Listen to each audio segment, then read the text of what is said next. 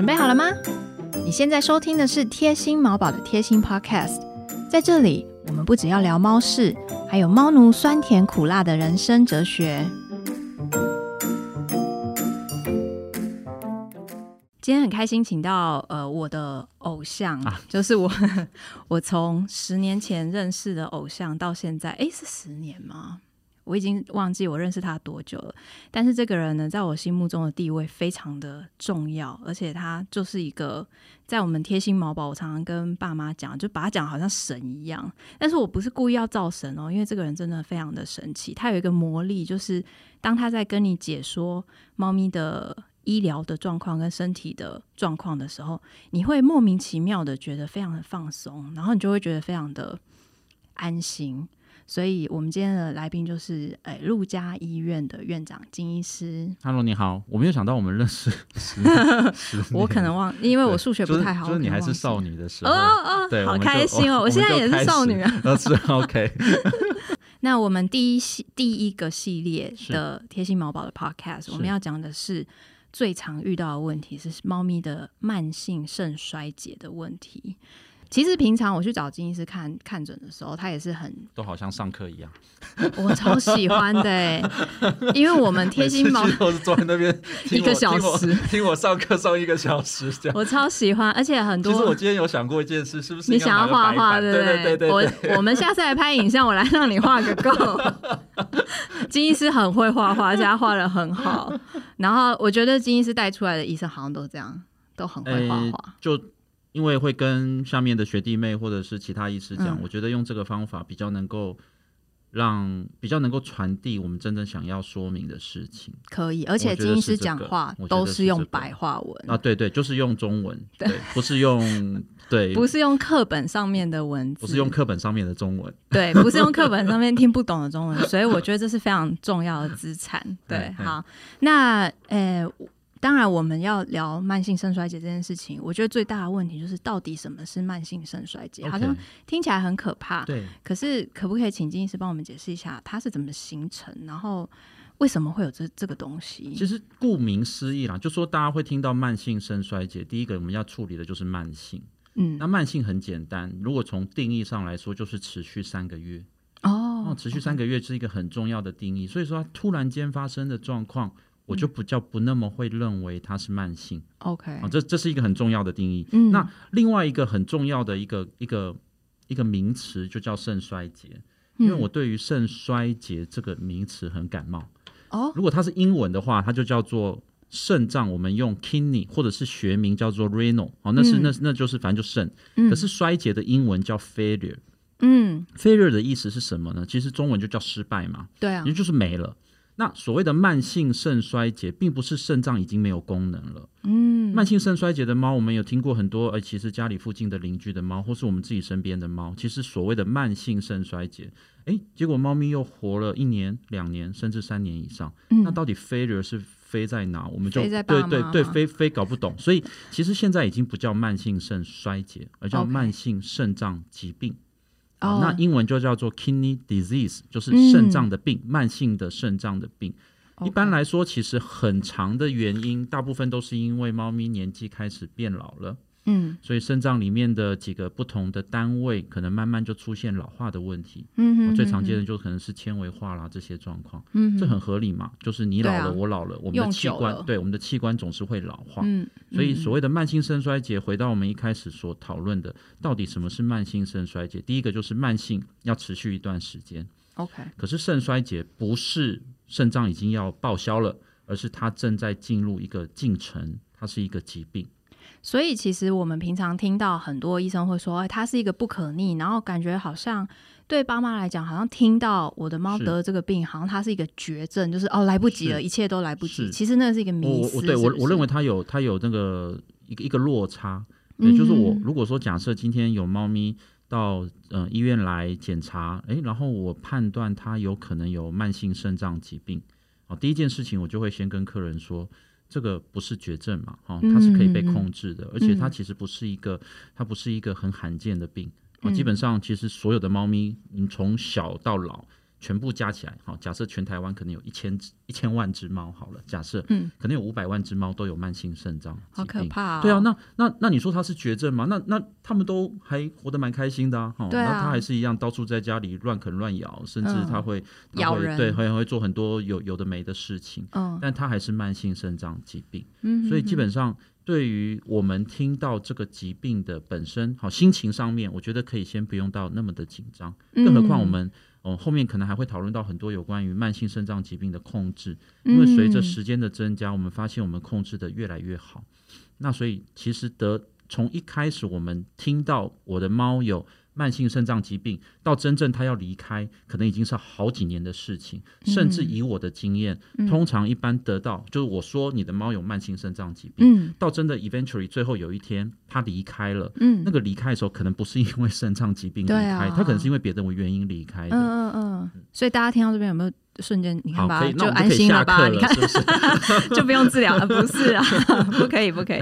那为什么会有慢性肾肾肾脏疾病？我们从现在开始要开始改口，这样说，就要养成习惯。慢性肾脏疾病其实最简单的，其第一个就是年纪老了。啊，对，这对对一般的人来说，最容易可以接受，大概就是这个部分。嗯，那那除了年纪老以外，有没有什么可能有其他的原因呢？你会听到说，哦，那我常常听到有个人会有有些人会说，那奇怪，那外面的流浪猫他们都没有慢性肾脏疾病，对，我们都会很怀疑嘛。可其实事实上是因为外面的流浪流浪猫，我们看不到它在哪里。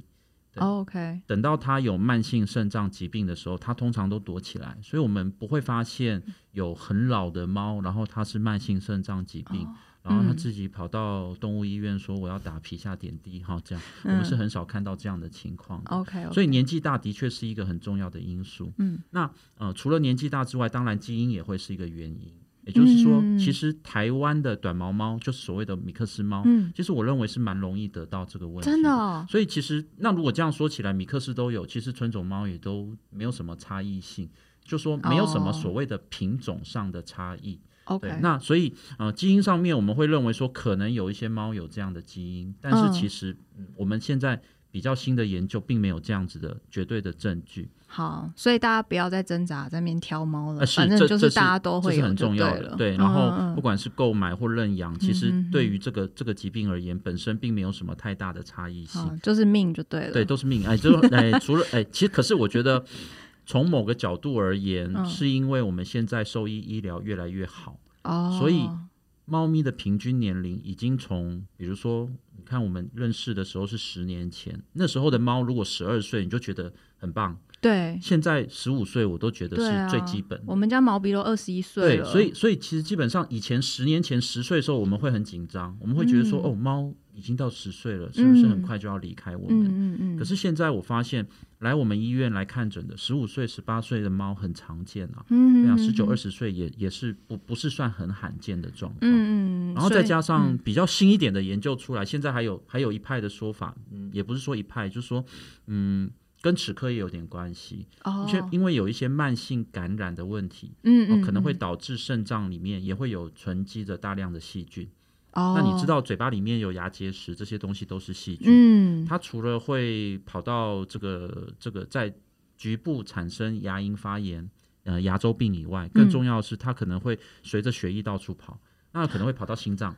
哦，这个细菌其实跟人一样嘛，是的，对？心脏，然后最近越来越多报告啊，肝脏也有可能会有，肾脏也有可能会有。哎，其实很简单嘛，就是只要是血都会需要碰到啊，所以这些器官其实都有可能会有细菌的侵入。就是不要让他们长期是有细菌感染的状态下，不管是齿科或是什么任何地方，其实都是，只是齿科更容易就对了。那用这样的概念来看，通常也都是年纪大的猫。嘴巴才会更糟糕，对啊，对，那嘴巴更糟糕，细菌更多，所以当然肾脏就更容易出现慢性肾脏疾病。这我们也不能够百分之百能够知道到底是什么原因，但是年纪大啊，然后当然这个牙结石，好，然后牙结石，然后这个这个肾脏疾病，那年纪大，然后肾脏开始老化，然后肾脏老化，然后慢性肾脏疾病。